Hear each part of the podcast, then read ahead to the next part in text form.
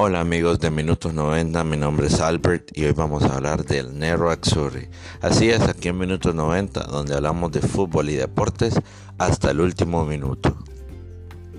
Primeramente quiero darle la bienvenida a quienes están escuchando este podcast por primera vez. No llegan tarde, este es apenas, nuestro tercer episodio, pero es la primera vez que vamos a hablar en concreto del Inter de Milán. Realmente pues... Eh, como aficionado al club, siempre hay grandes expectativas de la temporada. Hemos pasado momentos difíciles en el pasado. Un Spalletti que a pesar que cumplió, pues tuvo no fue lo que, o sea, está por debajo de las expectativas que uno como aficionado del Inter espera.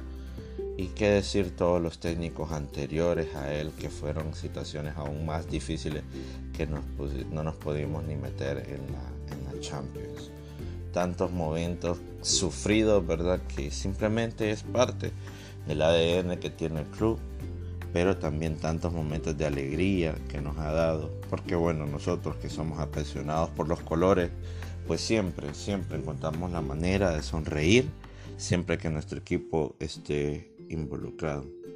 Esos días grises parecían haber quedado en el pasado con la llegada de Antonio Conte y pues ya con eh, la compra del equipo por el grupo Suning, que bueno, ha hecho un trabajo, podemos decir, aceptable. Eh, tanto el nuevo presidente como el grupo, bueno, tanto los nuevos directivos como Beppe Marota y el nuevo técnico Antonio Conte, que bueno, es un técnico que a mí en lo personal me gusta mucho su estilo, aunque quizás quisiera que tuviera un poco de variante, ya que es alguien que se muere con la suya y pues no le va a dar chance a nuevos intentos tácticos. Ya se sabe cómo juegan los equipos de Conte, 5 atrás, 3 en el medio y los dos delanteros, 9 referenciales, goleadores y pues así juega. Así juega en el Chelsea, así juega en la Juventus y bueno, así lo hace ahora en el Inter. Pero hey, eh, tener a Conte significa una mejoría para lo que veníamos manejando. Creo que en estos últimos meses todo ha mejorado. Lastimosamente, al parecer, no nos va a ajustar para ganar el Scudetto, ya que no pudimos ganarle a la Juventus y pues el Lazio, con cierta polémica, pues nos ganó también, que ayer el Lazio jugó contra el Milan y realmente dio pena, risa, lástima, porque no estaba inmóvil, porque Sergei Milinkovic Savic estaba golpeado, por varias cosas que el Lazio es un equipo que obviamente no iba a pelear el campeonato de la Juventus, podía ser sombra, estorbar al Inter, que fue precisamente lo que hizo, pero no iba a pelearle palmo a palmo el campeonato de la Juventus. Tan solo eh, resta con ver cómo en pasadas ediciones se ha quedado fuera de la Europa League con una manera tan fría entre equipos como el Red Bull, Sal, porque bueno, es un buen equipo, tenía Haaland, pero bueno, en sí el Lazio no es un equipo, bueno, este, este año, si no me equivoco, también al parecer el Celtic le pintó la cara en su propia casa, el Celtic de Glasgow, de una liga escocesa que, vamos, ya no existe. Entonces, Lazio ya sabíamos que iba a ser un espejismo. Pero bueno, volviendo a lo que nos compete, que es nuestro equipo, hay que ser muy francos, el campeonato ya se ve lejos, pero hoy tiene un, compromiso importante ante el Bolonia, un Bolonia que no es una pera en dulce, es un equipo que sabe defender muy bien, que tiene un plantel muy interesante, que tiene a Gary Medel que muerde, que tiene muchos jugadores que nos pueden meter en complicaciones. Entonces, este partido contra el Bolonia, Bolonia perdón, no es un partido fácil para el Inter. Ya se nos vienen apenas unas horas o si estás escuchando esto después del partido, pues espero que ya hayamos ganado, ¿verdad? Y sigamos sumando. Y hay varios temas que destacar acerca de ese partido. Inter llega con unas cuantas bajas, por ejemplo Victor Moses, que bueno es habitualmente suplente, tiene una sobrecarga muscular. Víctor Moses, que les puedo decir, es de este lateral que cumplidor, a mi entender, pero que no le puedes pedir mucho más de lo que da, que él da en su máximo y lo hace bien. Para mí le ajusta para ser suplente del Inter, pero no es el lateral que ocupamos por la derecha. y tampoco creo que Candreva lo sea. Aquí no somos fan de Candreva, no estoy en contra de él, me parece que fue un gran jugador, pero por mí, en mi opinión, ya debería salir del equipo, ya está para un Fiorentina, Genova o un equipo así. Para mí, Candreva ya pasó. Sensi, que le vamos a poner Estefano Sensi, entre paréntesis, si esto fuera un blog, le pondría niño de vidrio, porque realmente Sensi empezó muy bien. Qué emoción, le decíamos el Iniesta italiano, solo que Iniesta no se, no se lesionaba tanto. O sea, yo no, duro, no dudo de la calidad de Sensi, pero imagínense, con tantas lesiones es bien difícil que el Inter vaya a optar por quedarse con él. Skriniar, que tiene una tarjeta roja aún por haber insultado al árbitro de, forma venente en aquel partido complicado contra Sassuolo. Y bueno, también vecino que pues no ha estado bien tampoco y no puede estar en el equipo. El equipo pues eh, en estos últimos partidos em, ha presentado eh, alineaciones variadas y, de, y pues contando con puntos bajos como Lautaro Martínez que está en un momento no tan bueno. Yo realmente no creo que Lautaro esté haciendo esto agrede o con intención o que no esté concentrado, simplemente me parece que atraviesa un mal momento como algunos otros jugadores. Pero es que realmente el delantero vive de goles y si eras el suplente de Icardi y entrabas y anotabas o no anotabas no era tan importante. Pero estas temporadas sos Lautaro Martínez, que pretenden pagar más de 100 millones por vos. Entonces en alguna forma tenés que darle un poquito más al equipo, ya que hace días no hace algo importante. Eso sí, nadie le va a quitar de que lucha todas pelotas, muerde, mete, no se rinde y bueno, eso, eso es la, la, razón por la cual le llaman el toro y gracias siempre por eso. Lautaro Martínez, si algún día llegas a escuchar este podcast. Ok, ahora, Lautaro Martínez no ha andado tan bien como un punto bajo lo, lo, tengo en la defensa pues hay mucho defensor de Godín y creo que Diego Godín es un gran jugador, un central espectacular de lujo, pero hay que admitirlo. Conte lo empezó poniendo de titular y no ha respondido. Esa fue por la razón que lo sentó. Ahora, poner primero a Ranocchia que Godín me parece una locura. Que estos son cambios que hemos visto en, los, en, el, en el equipo recurrentes, que entra Ranocchia y Godín se queda en el banco o que solo le da 45 minutos. Tampoco así, Conte.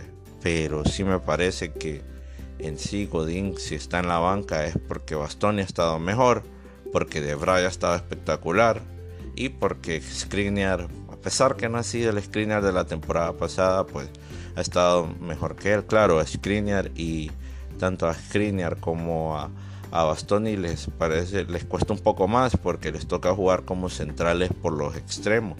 El libero termina siendo Bastoni en algunos casos o a veces pues eh, perdón. El libero generalmente era de Bray, Skriniar y Godín eran los que jugaban por los extremos y eso le costaba mucho a, a ellos ya que están acostumbrados a otro tipo de defensa. Y en este 5-3-2 pues los defensores suben, entonces Creo que ahí es donde se complica un poco la situación. Bueno, esos son los puntos bajos que yo veo en el equipo. No quiero mencionar a Candreva porque siento que ya es una constante el nivel flojo que ha tenido. De repente se le ve un buen arrancón, un buen disparo, pero es una constante. Gagliardini, pues es un jugador que no está para ser titular, me parece ya en el Inter. Y sigue ahí peleándola, ¿no? Pero con ese fallo que tuvo contra el Sassuolo no es para ah, volverse loco, es realmente las cosas que Gagliardini, wow, lo siento, nos puede dar y dejar de dar también. Entonces son cosas hasta cierto punto normales. Pero eh, resaltando un punto alto y espero que sea titular hoy, no he tenido la oportunidad de ver la alineación aún, aún está, aún no está disponible, pues es Alexis Sánchez qué manera de luchar y regresar Alexis Sánchez, que quiere, parece que quiere demostrar el nivel que tenía en el Arsenal aquí en el Inter. Realmente Alexis lo está haciendo con muchas ganas, el chileno atraviesa un gran momento y está involucrado directamente en la mayoría de los goles del equipo tras la pandemia. Y bueno, según un dato que escuché, ¿verdad? Obviamente a Vito de Palma y también lo leí en una de mis páginas favoritas, como lo es Inter Latino. Saludos si nos están escuchando de allá de Inter Latino en Twitter excelente página, soy fan.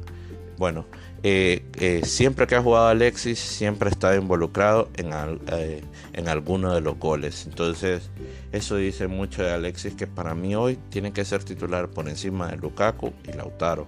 Alguno de ellos dos debe ceder porque el chileno lo está haciendo bien y hay que aprovecharlo, ya que también cualquier día de esto se nos vuelve a lesionar porque el niño maravilla a veces también se vuelve de vidrio con tanta lesión que lo, que lo azota en, su momento.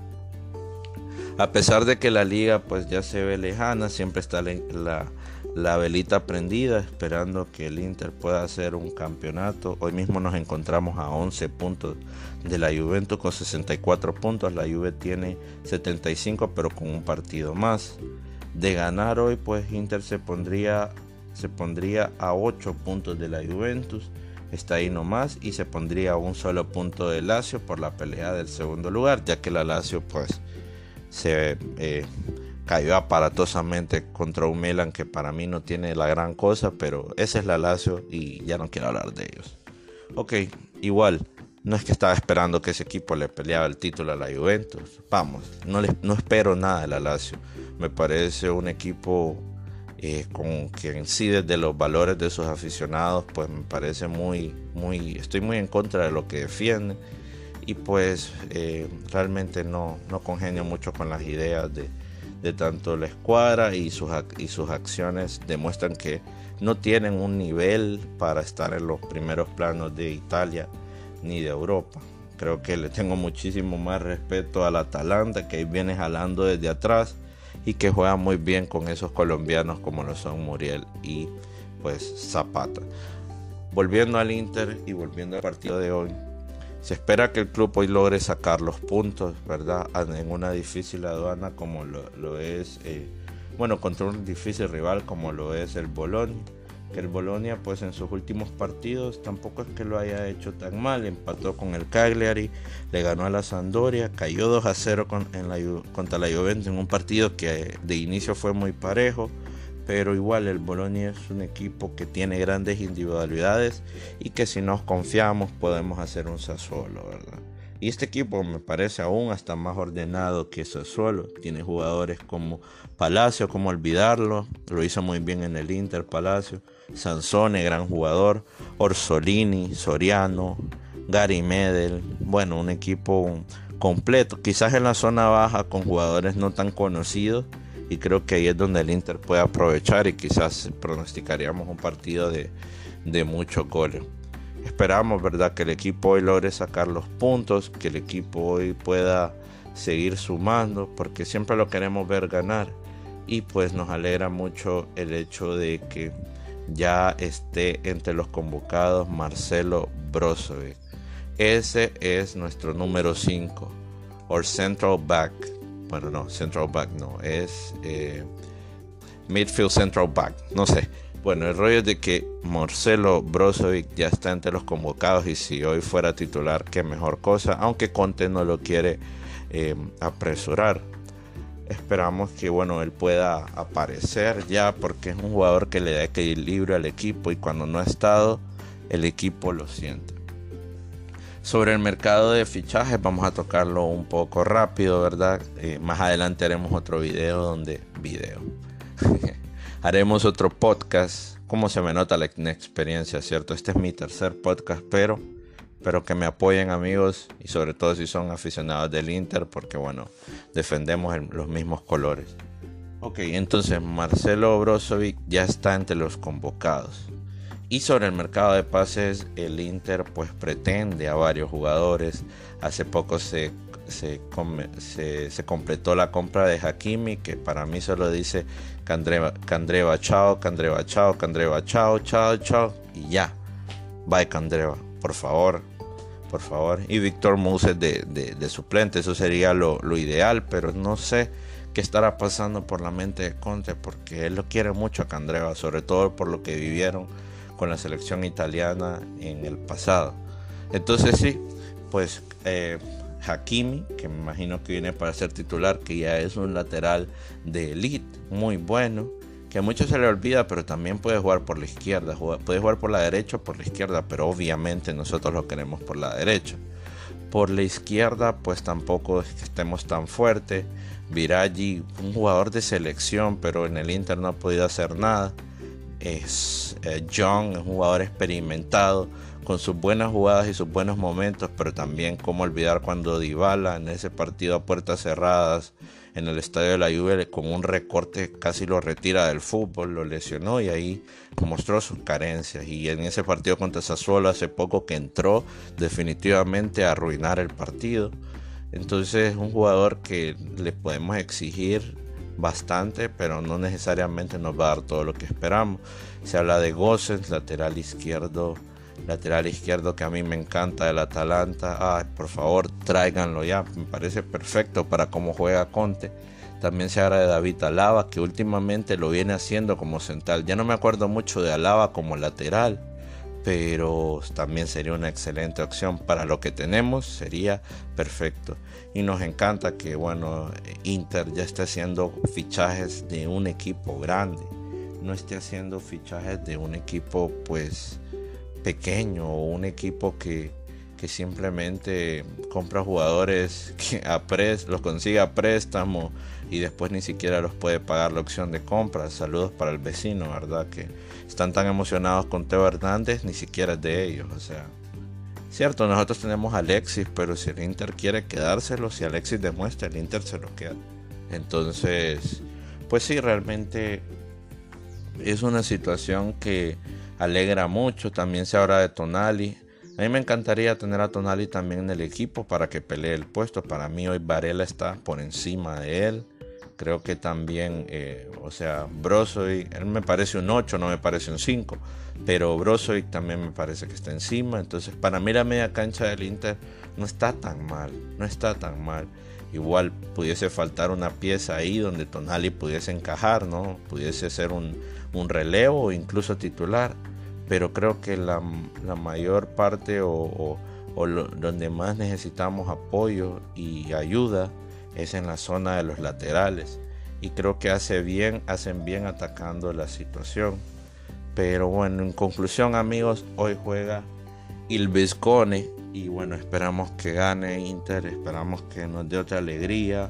Quiero ver más goles de Lukaku, que no se apague. Quiero ver un Lautaro luchando como siempre y anotando. Y quiero ver a Alexis Quiero ver a Alexis que lo anda haciendo muy bien. Ojalá podamos mejorar nuestros puntos flacos. Me parece que igual Godín tiene mucho más que aportarnos y, lo va a hacer prontamente.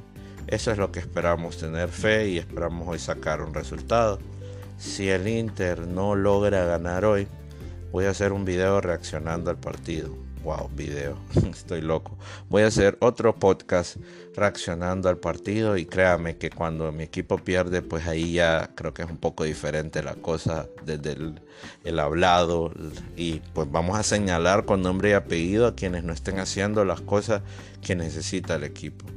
Por mi parte es todo amigos, muchísimas gracias por haberse tomado el tiempo de escuchar este podcast. Pueden compartirlo, mostrárselo a sus amigos, pueden interactuar conmigo en mis redes sociales. En Twitter me pueden buscar como arroba Matthews10, que es M-A-T-T-T-H-E-W-S número 10. Que me puse 10 hace mucho tiempo por Ronaldinho, que es de mis jugadores favoritos. No por Messi, ni Lautaro, ni nada, Ronaldinho. Pero bueno, en este caso, muchísimas gracias por seguirnos.